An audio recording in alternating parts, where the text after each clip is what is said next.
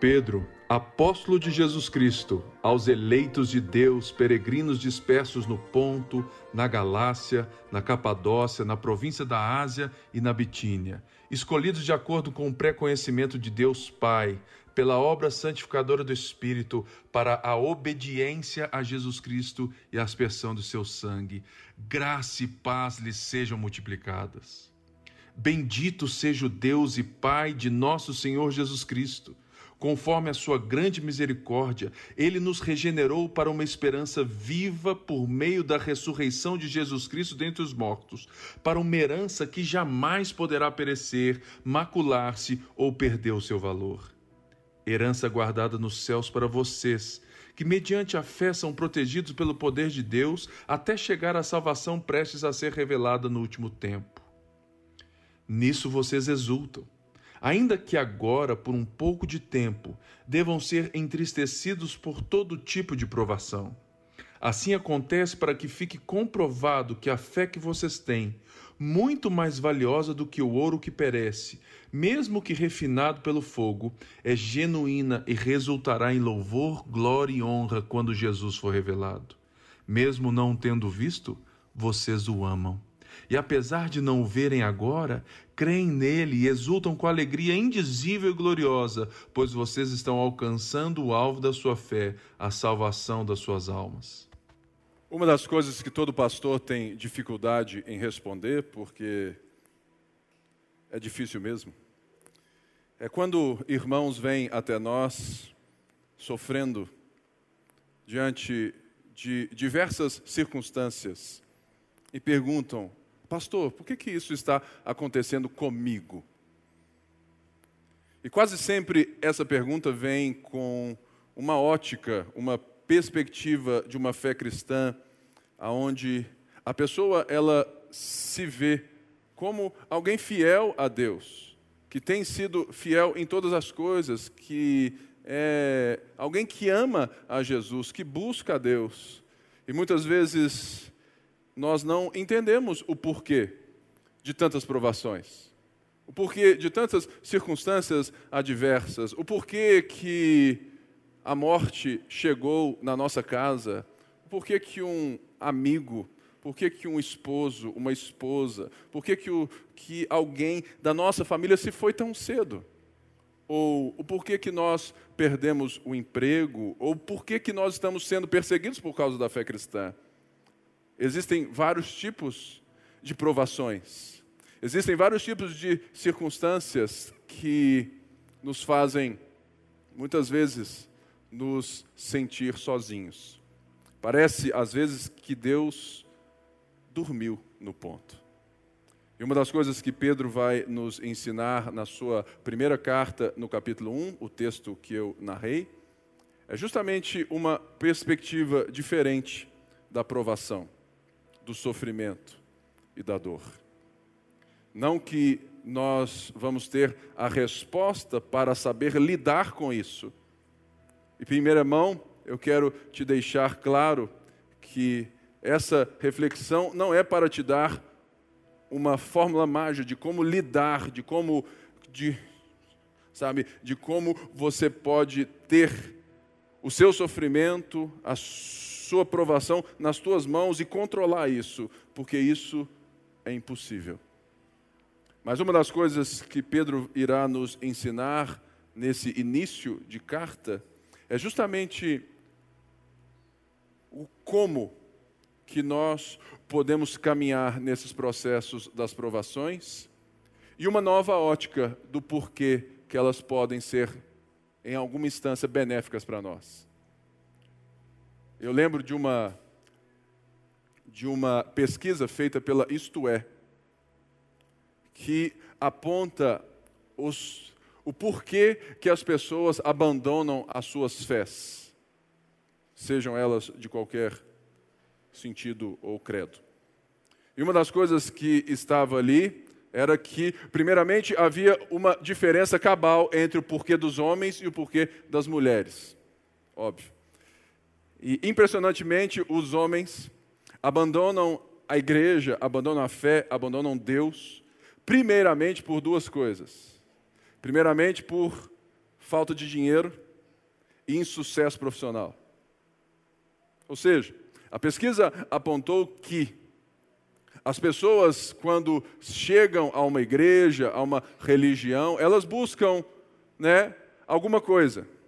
E que nós que já sabemos muito sobre isso e que a gente entende, a gente vê que nessa primeira instância as pessoas chegam em uma igreja evangélica como essa com uma expectativa de resolver alguma coisa, de receber algum auxílio, mas a sua expectativa ela é totalmente voltada para o seu próprio sucesso, de acordo com o seu entendimento e o seu sonho. Isso não tem nada de errado. O problema é quando nós vamos passar a conhecer a Deus e não deixar que as nossas expectativas sejam transformadas pelas expectativas verdadeiras que Ele nos apresenta. Mas como as mulheres são muito mais espirituais que os homens, isso é fato, é, elas têm outros fatores que não dizem respeito ao seu sucesso profissional e muito menos ao seu próprio sucesso. As mulheres abandonam a fé por causa de doenças graves de pessoas queridas. Nós homens, né, a gente é bem diferente, né? Elas sentem muito quando alguma coisa acontece com alguém do círculo delas. E elas têm então como dois fatores, os dois ambos ligados à doença pessoal e a doenças de pessoas próximas. Isso me levou a essa pergunta.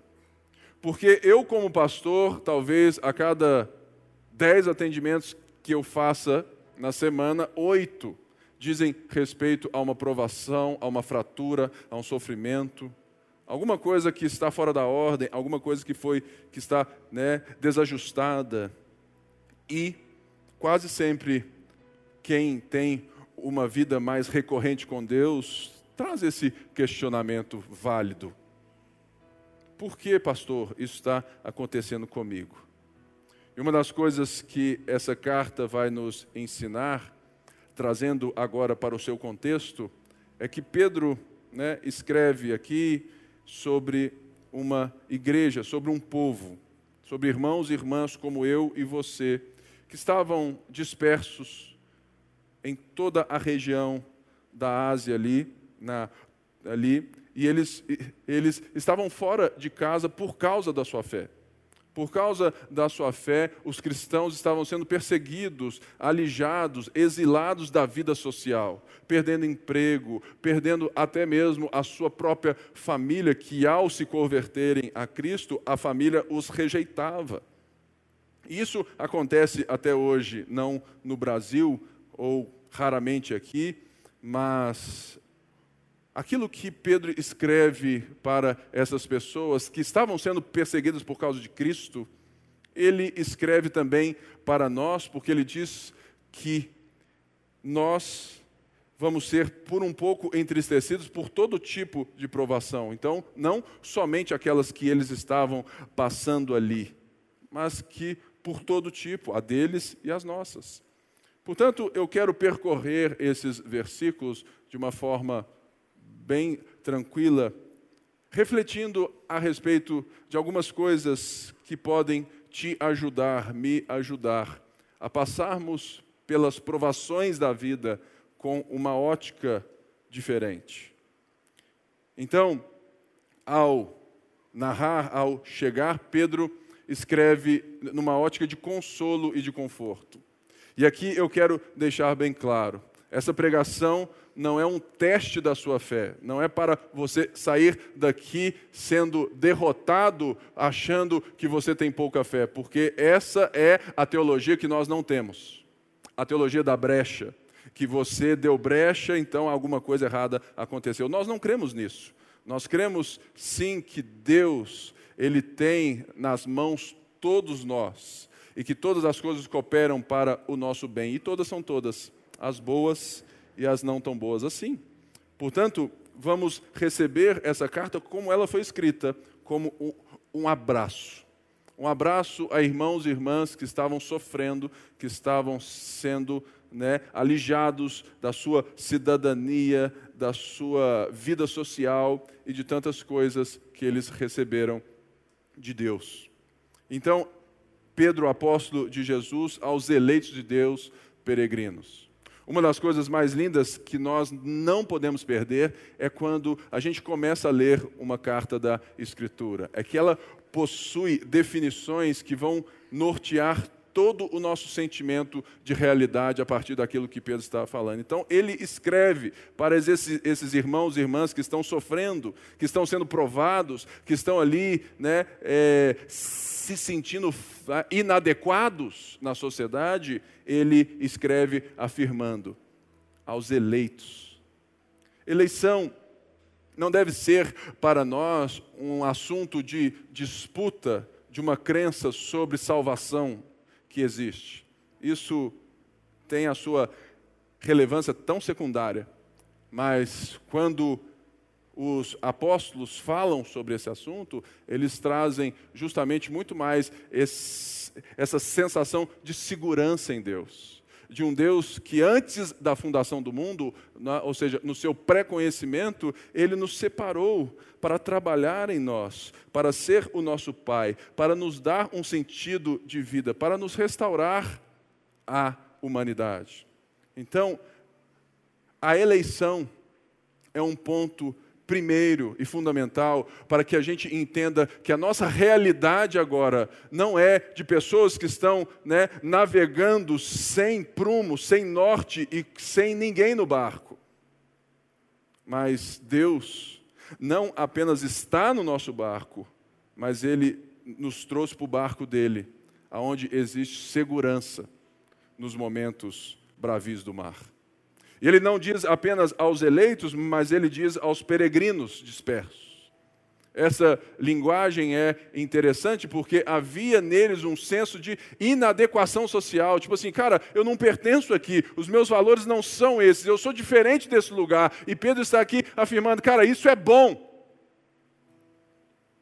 Isso é bom, porque de fato vocês não pertencem a essa ordem caótica, a essa ordem dos preconceitos, a esses muros construídos, vocês, vocês estão de passagem nesse tipo de viver. Porque vocês são eleitos de Deus e o Pai Celestial está construindo em vocês um novo olhar. Portanto, sim, vocês que estão vivendo sem raízes nos valores que a sociedade quer impor a você. Mas uma pergunta muito clara que ao pensarmos que os peregrinos não podem ter muita bagagem, não podem ter muitas raízes, uma das coisas que nos fazem sofrer é justamente porque nós temos raízes demais em coisas que Deus quer que tenhamos raiz de menos. Porque se nós somos peregrinos, se nós estamos construindo a partir de uma vida diferente, de uma perspectiva diferente da história, de uma redenção diferente, de um Deus que está redimindo todas as coisas, aonde no final de tudo não haverá nem choro nem dor, e Ele irá enxugar toda lágrima. Nós precisamos entender que quando estamos vivendo nesse mundo caótico, nesse mundo da morte, do caos, da doença, das provações, que isso não faz parte agora do nosso jeito de viver por mais que isso aconteça, a nossa vida tem uma perspectiva diferente. Então, nós não temos raízes para conquistar aquilo que a sociedade diz que é importante. Nós não não precisamos ter raízes para sermos identificados como propósito, identidade, valor, naquilo que a sociedade diz: olha, faça isso e vocês vão ter valor. Porque quando alguém é perseguido por causa de Cristo, basta que ele faça aquilo que Jesus não está, para que então ele possa ser aceito na sociedade. Existe então uma rivalidade. Existe então um pedido. Falou assim: olha, se você parar de viver segundo a ordem desse Senhor que você diz, você é, é aceito entre nós. E eles estavam vivendo de uma forma tão genuína, abraçando a fé de uma forma tão fiel, que havia então essa inadequação e Pedro então escreve de forma positiva para aquilo que às vezes era sentido como negativo, como um não pertencimento. E ele fala que eles estão exilados. E a grande verdade é que todos nós estamos, segundo aquilo que nós entendemos que quando nascemos de novo em Cristo, nós estamos né, é, vendo o reino de Deus chegando. E como igreja, nós somos aqueles né, dos quais o próprio reino de Deus está sendo construído nos nossos corações. Para que um dia, e a gente sabe disso, toda a criação será somente um mundo, o mundo restaurado do nosso Senhor Jesus Cristo, novos céus e nova terra, como Apocalipse nos ensina. Mas enquanto isso, nós precisamos dessa construção que Pedro aqui está fazendo de uma realidade que é nossa. Ele está lembrando que no sofrimento nós temos que nos recobrar essas realidades. Então, ele diz: Olha, a vocês escolhidos de acordo com o pré-conhecimento de Deus, pela obra santificadora do Espírito, para obediência a Jesus e a aspersão do seu sangue. Uma das coisas lindas é que essa obra santificadora, ela aqui está no presente contínuo. Ou seja, é uma ação que o Espírito Santo vem fazendo em nós todos os dias, em todo o tempo, dizendo então que Deus nos escolheu, Deus nos separou e Ele começou a trabalhar na gente. E o Espírito Santo, então, é aquele que está trabalhando em nossos corações, arrancando raízes, arrancando coisas que não pertencem, mas que muitas vezes nos levam a sofrer também. E nos dando conforto em coisas que nós sofremos, que nós somos provados, que não tem nada a ver, são apenas né, é, o resultado da ação do pecado né, de uma vida rebelde e distanciada por Deus, de Deus. E ele diz assim então que pela obra santificadora nós precisamos recobrar que Deus continua trabalhando em nós. E que essa é uma tônica importante da nossa realidade né, nas nossas circunstâncias adversas no dia de hoje. Que o mais importante não é que Deus resolva as suas circunstâncias, mas o propósito primordial de Deus nas Escrituras é trabalhar as circunstâncias dos nossos corações. Ou você não se lembra né, de quando Deus tira o povo do Egito e ele promete uma terra que manda leite e mel, aonde eles seriam um povo, mas antes ele começa a trabalhar o coração desse povo, a cultura desse povo, porque havia algo dentro daquelas pessoas, daquele povo, que precisava ser trabalhado para que eles pudessem se apropriar da terra, habitar naquela terra de uma forma que a terra então seria habitada da forma correta. E é por isso que nós também estamos passando por essa realidade, por esse intervalo.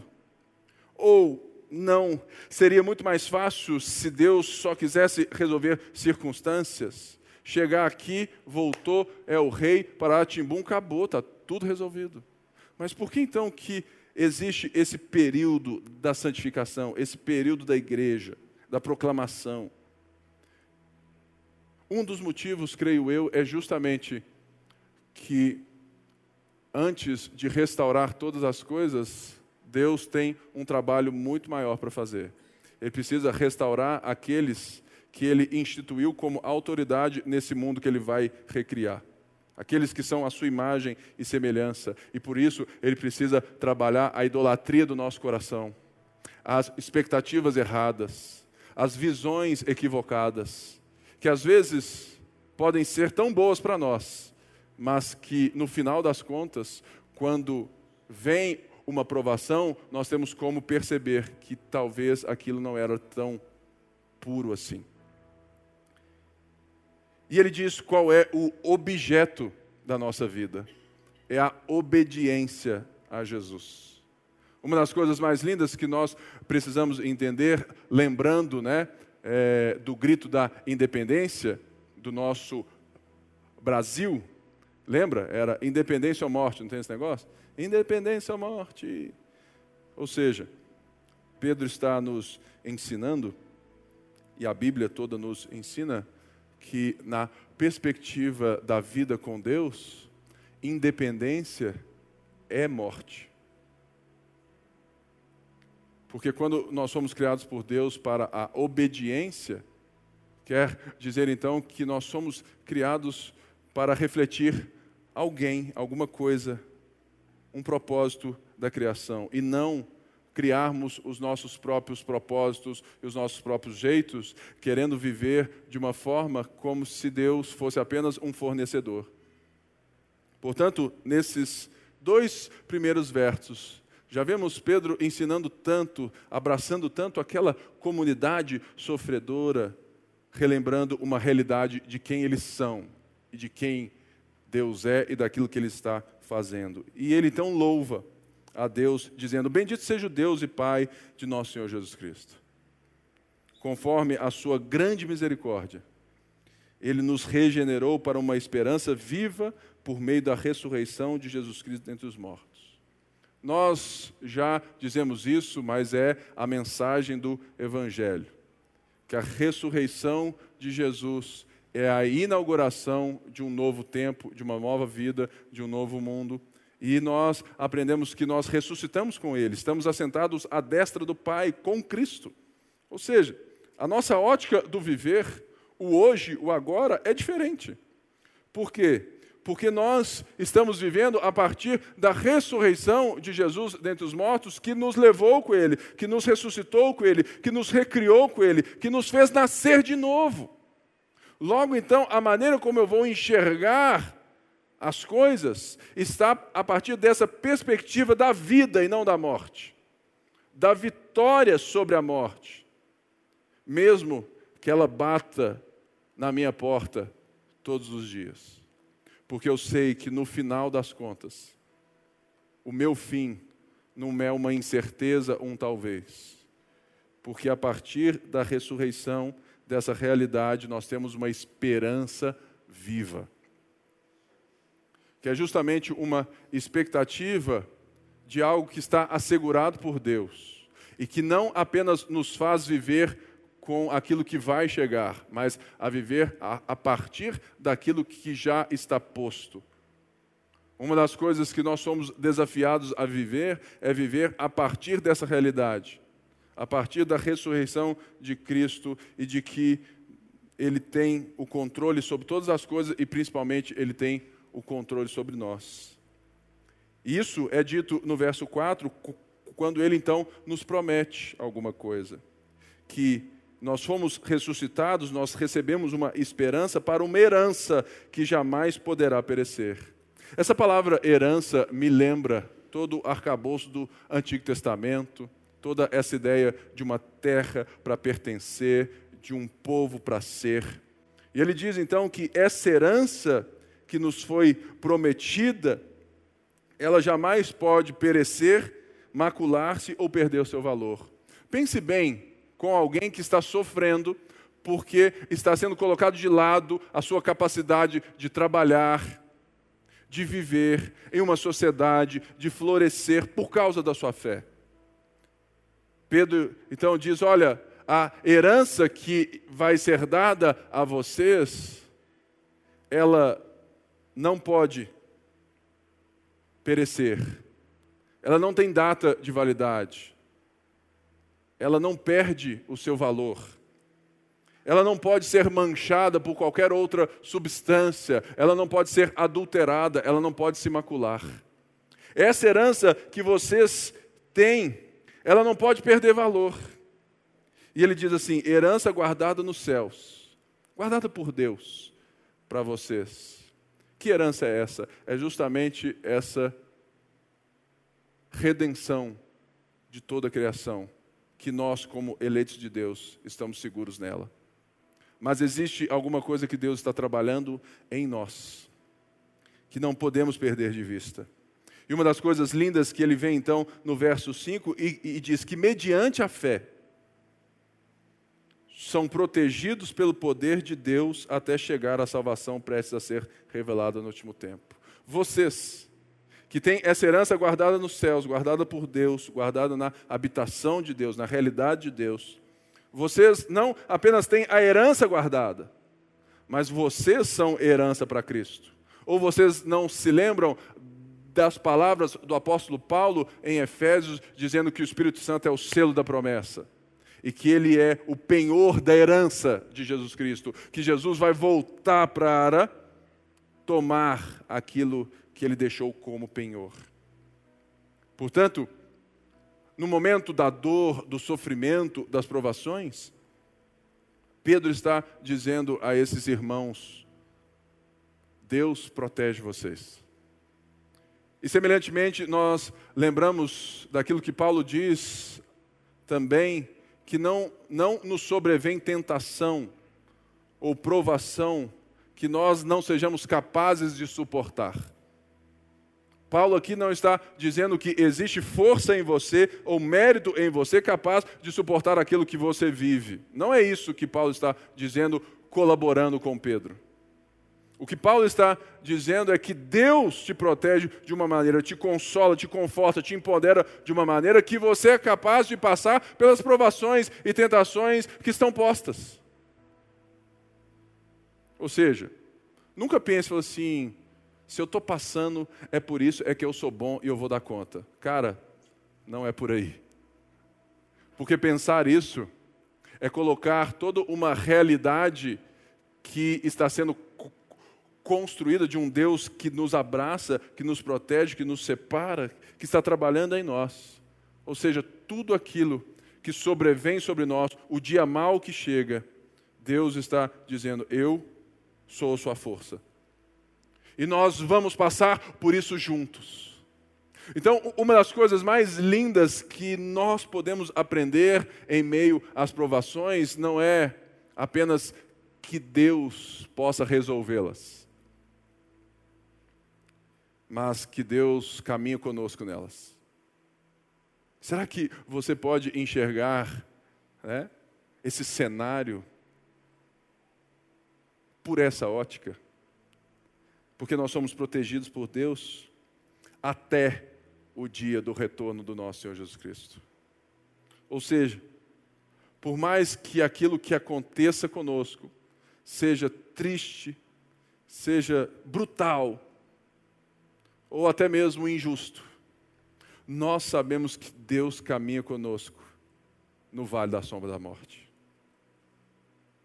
Portanto, em momentos de provação, você precisa saber que você nunca está sozinho. Que você nunca está sozinho na sua depressão, na sua ansiedade. Que você nunca está sozinho quando te vem algum pensamento suicida. Você nunca está sozinho quando você é perseguido no trabalho por causa da sua afirmação de ser evangélico. Você nunca está sozinho quando você sofre um preconceito, seja por cor, por gênero ou por credo. Você nunca está sozinho, porque Deus está dizendo: Eu protejo vocês até o dia que Jesus irá consumar todas as coisas. E ele diz então, no verso 6, nisso vocês exultam. O que, que ele está dizendo? Ele está dizendo então que nós estamos exultando na dor, no sofrimento? Não. Não existe nenhum masoquismo nisso. Ou seja, ele está dizendo que o sofrimento pela causa de Cristo ali, que eles estavam sofrendo, eles exultam, eles se alegram pela realidade que eles têm de passar por isso por uma nova perspectiva, de um novo jeito, e que eles são protegidos por Deus, que Deus, o Pai Celestial, é com eles e que Ele está passando por todo esse processo, porque o Espírito Santo é esse consolador que está nos santificando pela Sua obra. Então, um ponto primordial para nós passarmos as nossas provações é entender a realidade que nós vivemos é diferente da realidade de quem não tem o Deus e Pai do nosso Senhor Jesus Cristo. Segundo, que as promessas dessa herança, desse locus, desse, dessa habitação de um novo mundo, nós temos a segurança dela em Jesus, mas que agora Ele está fazendo em nós aquilo que é um tempo necessário. Então, uma das coisas que a realidade da vida com Deus nos dá é uma exultação além da circunstância. Tem um livro que eu gosto muito, que é do Ed René Kivitz, é um cara que eu gosto. E ele tem, chama Vivendo com Propósitos. Não é Vida com Propósitos. Vida é do Rick Warren, né? Tudo mais. É, é um livro joia também. Não é um, não é tão bom igual esse, eu acho, mas ele é bom também. Mas Vivendo com Propósito, Ed René Kivitz. É um bom livro para se ler. Não é tão simples assim, mas vale a pena. Ele explica algo que é fundamental no nosso entendimento de uma nova realidade em Deus, que diz justamente sobre a realidade da felicidade. Que a felicidade não é um ponto de chegada, uma conquista, uma vitória que eu tenho com Deus, mas é uma forma de caminhar no propósito que Deus estabelece na minha jornada. Então, a, de fato, a felicidade ela é sempre algo que chega como se fosse um extra, um brinde de uma vida, de uma jornada, de uma busca diferente do que a felicidade em si. Porque aqueles que buscam a felicidade, eles tendem a nunca encontrar, porque eles sempre vão mudando a expectativa daquilo que é felicidade. Mas quando nós vivemos né, o propósito de Deus, assegurados por Deus, nós vamos encontrar a felicidade em Deus na jornada e não no ponto final. E é isso que nós nos exultamos. Que o nosso Deus não é um Deus de conquistas, mas é um Deus de caminhadas. É um Deus que se dispôs a fazer todo esse trajeto como ser humano, junto conosco, nos redimindo, nos dando a paz pela Sua graça, para que a gente aprenda a ser humano de novo. E não apenas estabelecendo, olha, Fernando, se você chegar nesse ponto aqui, nessa garrafa, eu vou te dar um emprego melhor. Olha, Letícia, se você não errar nenhuma nota hoje, eu vou te dar uma oferta melhor. Olha, Paulinho, se você fizer isso e aquilo na sua empresa, se você chegar aqui, alguma coisa vai destravar na sua vida. Cara, eu nunca vi esse Deus nas palavras das Escrituras, mas eu sempre vejo um Deus que está conosco nos momentos bons e nos momentos ruins, porque Ele está construindo uma realidade no nosso coração que importa muito mais do que as circunstâncias que vão se esvanecer, que vão acabar. Porque olha só o que, que o verso fez, 6 diz: Ainda que agora, por um pouco de tempo, devam ser entristecidos por todo tipo de provação ou seja, o que, que essa carta está dizendo? Que nós que exultamos nessa realidade, nessa herança que não perece, que não perde valor, que não se macula, agora, nós que por um tempo devemos ser entristecidos. Portanto, todo tipo de provação que chega a nós, eu creio que nós podemos enxergá-la de três formas. A primeira é nunca sermos pegos de surpresa. Porque você sabe que ela vai chegar. Porque está escrito, está posto, está acontecendo. Eu acho interessante quando alguém chega até mim e é pego de, de, surpresa por coisas ruins que acontecem. E geralmente isso acontece por falta de conhecimento de Deus e das Escrituras a pessoa ela acha que o seu bom proceder, a sua ética, a sua moral cristã faz com que Deus não possa deixar com que ela passe por qualquer vale nessa vida.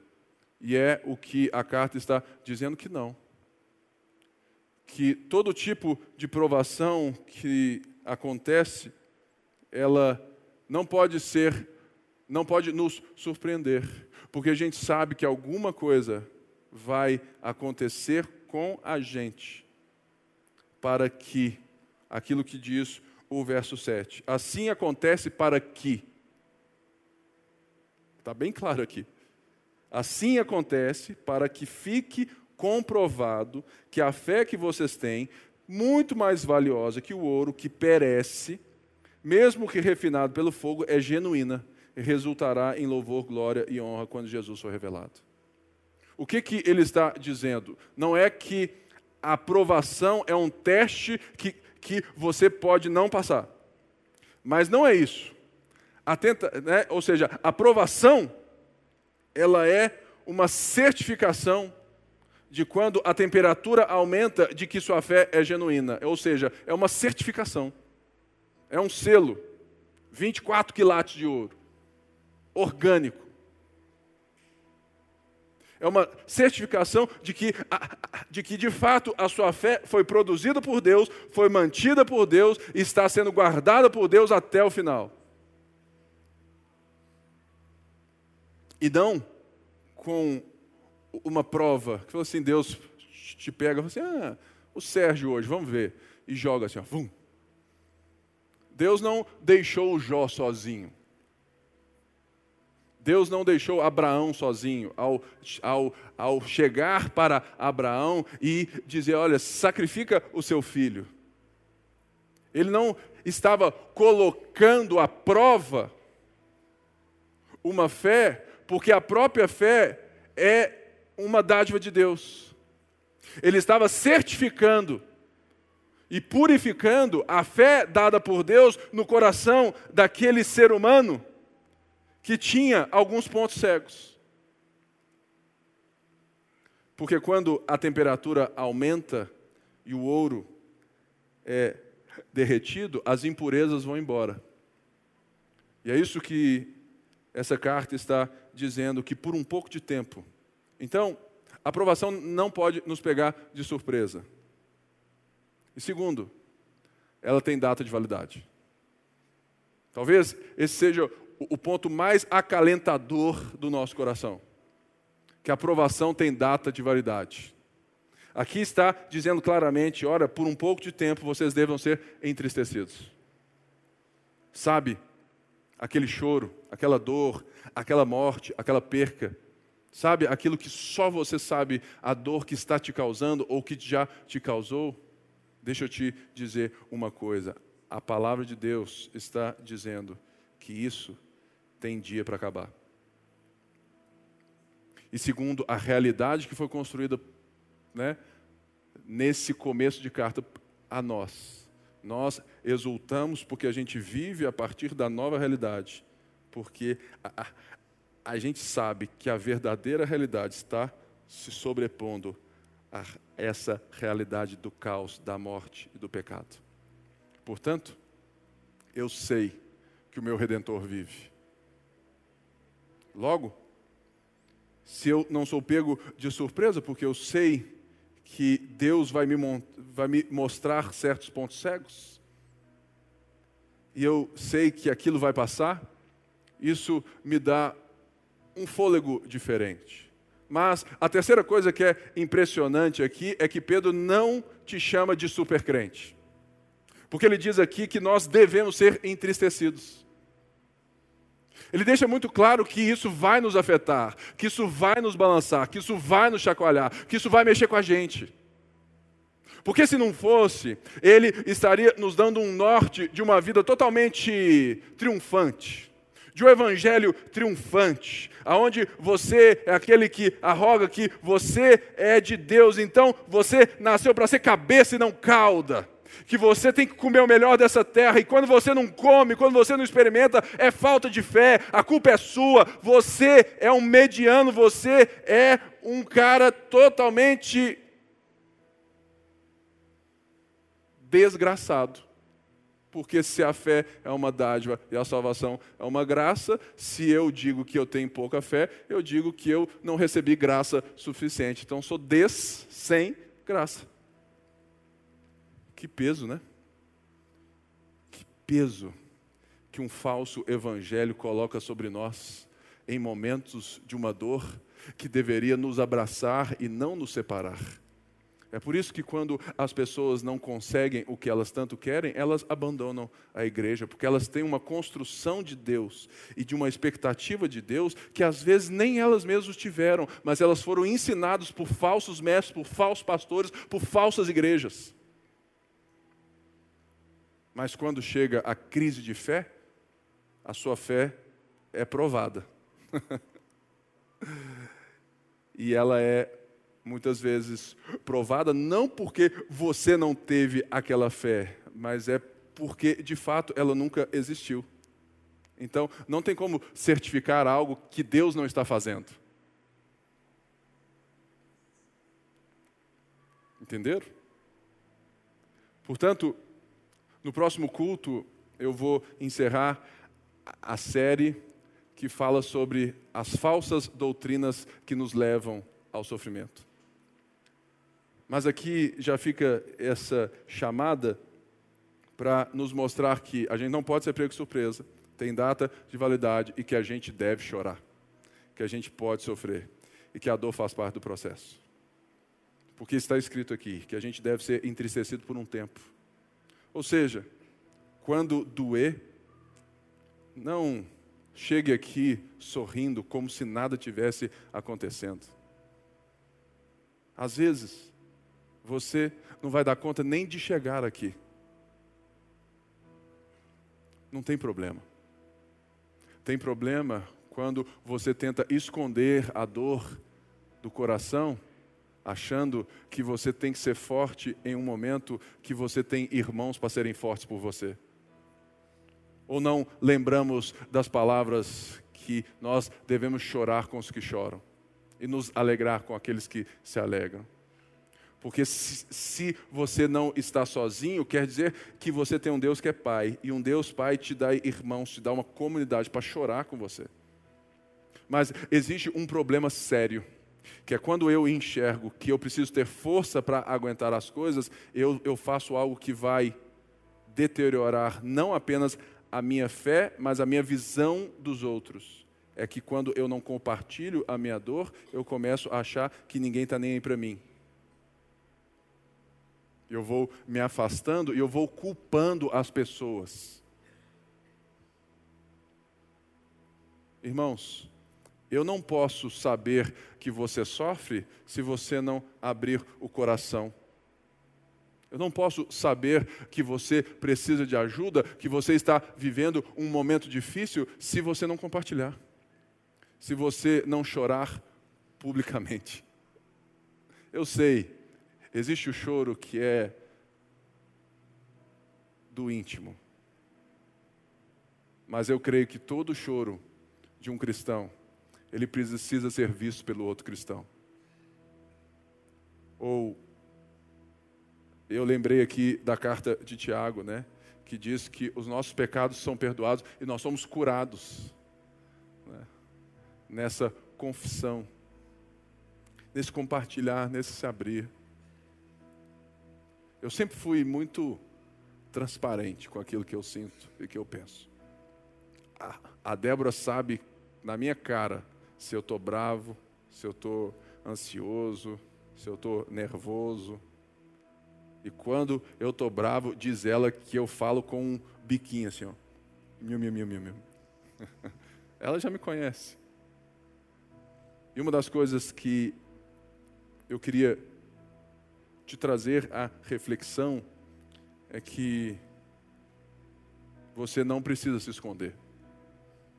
Porque a igreja não é lugar de pódio da fé. A igreja é lugar de formação de espiritualidade, de uma fé coletiva. Eu sei, a gente tem vários erros e a gente às vezes compete mesmo uns com os outros. Mas para isso deveria existir um outro tipo de compartilhar, que é o confronto. E se eu não compartilho nem as minhas mazelas e as minhas dores, quanto mais eu vou ter coragem de confrontar alguém. Por mais que existam entre nós ou em cada um de nós um pouquinho de religiosidade que sempre acha que é, a perfeição do outro é muito mais importante do que a minha perfeição. Então eu eu quero que o outro e eu imponho ao outro uma medida que eu jamais né, imporia a mim mesmo. Isso é religião. E todos nós temos uma certa medida, uns mais, outros menos. E ele então nos apresenta essas três realidades: que não pode ser pego de surpresa, que, que tem data de validade e que eu posso e que eu devo demonstrar, que eu devo chorar. Le... Gente, lembra do Salmo, lembra de Davi. Cara, eu fico impressionado com a, a ousadia que esse cara tinha de fazer coisa errada e chegar lá diante de Deus e chorar. Falei assim: Deus, eu estraguei tudo. Ou de cantar músicas, de sentar e de criar aqueles salmos maravilhosos que são totalmente sabedoria do tempo presente, do dia comum onde ele demonstra raiva, alegria, questionamento, ele demonstra tudo. Se você ler Salmo, você vai a aprender a se expressar e a orar também. E no verso 7, então, ele traz essa ideia do refino. Porque uma das coisas que a aprovação nos traz é uma capacidade de demonstrar aonde está a nossa confiança. muitas das vezes que eu achava que eu estava com a confiança concreta em Deus, uma provação vem e me demonstra outra coisa. Vou dar um exemplo muito pessoal meu. A minha gagueira. Eu sou gago desde que eu me vejo por gente. Eu sempre fui gago. Eu sempre sofri. E eu odeio ser gago. Diga-se de passagem. Eu odeio ser gago. Eu odeio essa deficiência que eu tenho. Já tentei tirar ela com, de todos os jeitos, com todas as ciências e todas as orações também. E nunca saiu. Mas todos os dias que eu estou mais desfluente, que isso é quando eu desço daqui, né? é, todos os dias eu vou percebendo quanto que ainda o meu coração ele não está fluente na humildade. E por isso a minha fala precisa continuar desfluente, para que eu não construa de mim ou para os outros uma realidade que eu não vou poder su suportar. Todo mundo tem um tipo de provação. A minha, ela está sempre presente. Ela está sempre batendo a porta. Eu já chorei, já sofri. Lembrei de uma música aqui. Deixa para lá.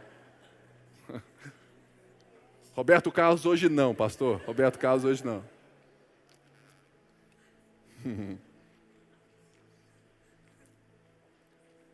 Eu já perdi muitas, muitas chances de emprego, de várias coisas que eu queria. Ou, muitos aqui sabem, né, que o meu sonho era ser o William Bonner. Aí não deu certo, tudo mais, eu virei pastor. Né? É, por quê? Porque não tinha jeito. Né? Eu não tinha a fluência do boa noite, né? eu ia né, gaguejar. Então, por mais que eu sou um jornalista, eu nunca pude exercer né, esse sonho por causa da minha disfluência. Mas isso me ensina bastante na vida, com tudo. Eu lembro que o único dia que eu acho que eu tive um princípio de depressão na minha vida foi quando o meu filho mais velho, Henrique, ele começou a dar sinais de gagueira. Meu pai, meu mundo desabou. Eu só queria ficar em casa, orando a Deus, Deus, meu filho não. Meu filho não, meu filho não. E graças a Deus, tudo se desenrolou. Mas eu lembro da angústia que eu fui assaltado. Eu lembro de lembrar tudo aquilo que eu vivi e ainda vivo, de todas as coisas que eu sou, né? É, que eu ainda me sinto incapaz e, e, e várias outras coisas. E eu falei assim, Deus, joga para mim. Mas no Henrique não. E portanto, isso tudo serviu para demonstrar aonde estava a minha confiança. E para trazer à tona certas coisas que eu chamo de ponto cego. As provações vêm para nos mostrar pontos cegos que você não vai enxergar e que às vezes outras pessoas também não enxergarão. Somente Deus enxerga.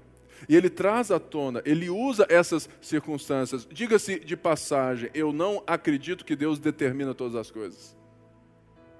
Que Deus é um cara carrasco, assim, ah, eu vou determinar aqui aquela doença sobre a sua vida, um câncer, e que vai dar metástase, e você não vai nem perceber, e você vai morrer. Não, eu não creio nisso. Eu creio que Deus, Ele criou todas as coisas, Ele pode intervir todas as coisas, mas Ele tem as suas delegações que Ele mesmo impôs ao seu mundo, ao mundo dos homens, dando até autoridade aos homens que lhe causaram todo esse movimento de redenção. Portanto, ao dizer isso, que fique entendido que eu não, eu não acredito que que Deus determina todas as coisas que irão chegar sobre você, porque muitas das coisas acontecem por causa das construções da responsabilidade humana também, que é esse grande paradoxo da soberania de Deus e a responsabilidade humana. Portanto, Deus ele está aqui muito mais orquestrando certas coisas, sim, para que ele trabalhe o seu coração mas ele está aproveitando também o resultado de certas coisas para também trabalhar no nosso coração. Por isso, quando a temperatura aumenta, quando o fogo prova o ouro, ele vai então mostrando as impurezas das nossas confianças, os nossos pontos cegos, que eu não enxergo, que você não enxerga em mim, e que somente uma dor, um sofrimento pode nos trazer a reflexão e a consciência. Talvez viver assim só seja capaz aos cristãos, porque eles têm um Deus presente, um Deus atuante e um Deus criador e redentor de todas as coisas. Por isso, a ideia não é te dar uma fórmula mágica, mas é te colocar certos princípios, certos valores, certos nortes, para que você, ao ser provado, você possa enxergar a partir de uma outra realidade.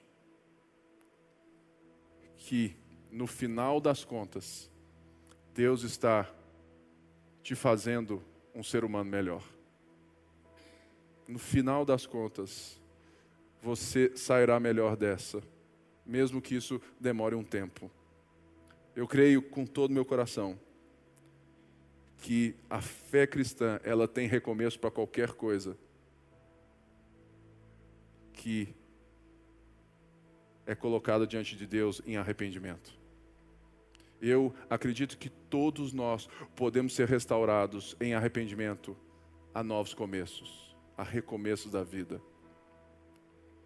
Porque o nosso Deus ressuscitou. Jesus ressuscitou. Uma nova vida está posta. E o seu reino está sendo estabelecido no nosso coração, como será estabelecido o seu reinado de uma vez por todas no novo céu e na nova terra. E para fechar, ele diz assim, no verso 8: Mesmo não o tendo visto, vocês o amam, e apesar de não o verem agora, creem nele e exultam com alegria indizível e gloriosa. Ele está dizendo: olha, vocês creem em alguém que vocês nem viram, nunca viram, vocês ouviram dizer, e vocês creem, e vocês aqui, fé, essa crença aqui tem tudo a ver com obediência, não uma afirmação conceitual, intelectual daquilo que eu digo existir. Não, é um movimento que eu faço em direção a, porque se a crença deles fosse apenas uma, sabe, algo que eu afirmo crer, né, e tudo mais, e não me movimento, eles não seriam perseguidos. A crença deles é um movimento que está gerando perseguição, que está gerando problemas, que está gerando né, uma inadequação a eles, preconceitos. E Pedro diz: Olha, vocês, mesmo não tendo visto, vocês o amam. Vocês o amam a, ponto de serem perseguidos e estarem exultando com alegria indizível na realidade daquilo que ele criou para vocês. E ele fecha no verso 9: Pois vocês estão alcançando o alvo da sua fé, a salvação das suas almas. Esse termo aqui, ele parece um pouco difícil, porque ele pode dar a entender na nossa cultura uma salvação de uma vida após a morte de uma alma que vai para o céu. Mas não tem nada a ver com isso. Ele está usando esse termo alma aqui para justamente nos ensinar sobre esse processo do coração. Ou seja, ao dizer que nós estamos alcançando o alvo da nossa fé, né, que é a obediência a Cristo, que é sermos assim, a salvação das nossas almas é justamente esse processo de refino do ser humano dentro de nós. Portanto, eu queria te desafiar nessa noite a enxergar esses tempos, ou esse tempo, esse parêntese da nossa vida de uma forma diferente. Você talvez vai até chorar mais, sentir mais, sofrer até mais, porque você sabe que, que Deus está com você e Deus te deu uma família de fé. Então, você vai se expressar melhor. Mas, uma das coisas que a Bíblia e essa carta deixam muito clara. É esse processo, essa jornada né, de santificação do coração. Por isso, eu quero orar por nós nessa noite, para que Deus nos ensine a, a valorizar a nossa caminhada e não as nossas conquistas e valorizar as pessoas que estão postas conosco na caminhada e não aquelas que podem me servir melhor naquilo que eu quero. Se Deus te deu a ponte, que a gente aprenda a caminhar como ponte nas pessoas que Deus trouxe e não querer conquistar para o nosso meio as pessoas que eu quero que estejam conosco. Afinal, Deus é quem atrai, Deus é quem traz, Deus é quem faz permanecer.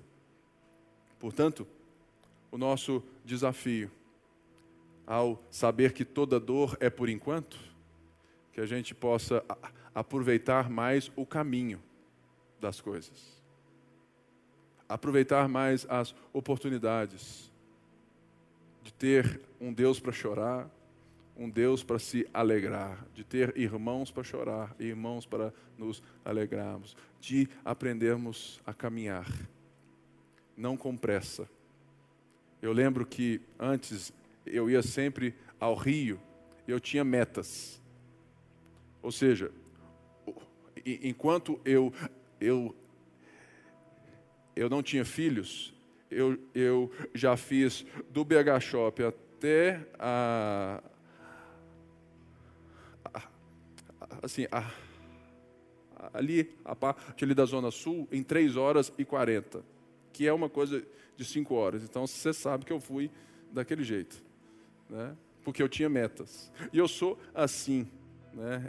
Eu tenho meta de exercício, de leitura, eu tenho meta para tudo. Né? Eu sou bem pragmático. Né? Mas eu tenho né, aprendido a desfrutar da jornada.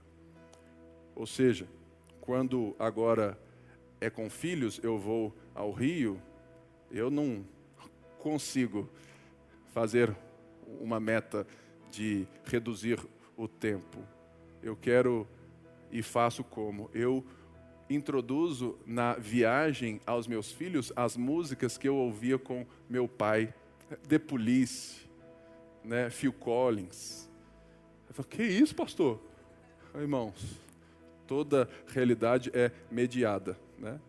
E a gente e eu vou introduzindo a minha história aos meus filhos, da minha fé, da minha construção com o meu pai, de todas as vezes que eu ia ao Rio, ou, é, ouvindo as músicas dele.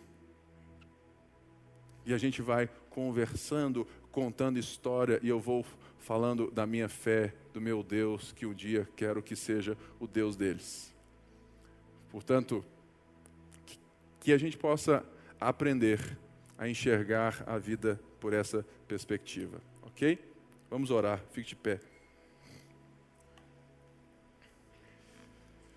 Senhor, muito obrigado por essa noite, obrigado porque essa semana né, que está iniciando tem tudo para nos ser proveitosa. Que a gente possa desfrutar das companhias, das circunstâncias, que a gente possa desfrutar dos aprendizados que o Senhor pode nos dar em todas as coisas. Por isso eu quero abençoar cada irmão e irmã, cada um, cada família que presente, aqueles que estão em casa também, aqueles que assistirão, ouvirão essa pregação. Que a graça do Senhor nos abrace com esse texto que nós lemos e que abraçou, confortou aqueles irmãos que também conforte a todos nós. Em nome de Jesus nós oramos. Todo o povo de Deus disse: Amém.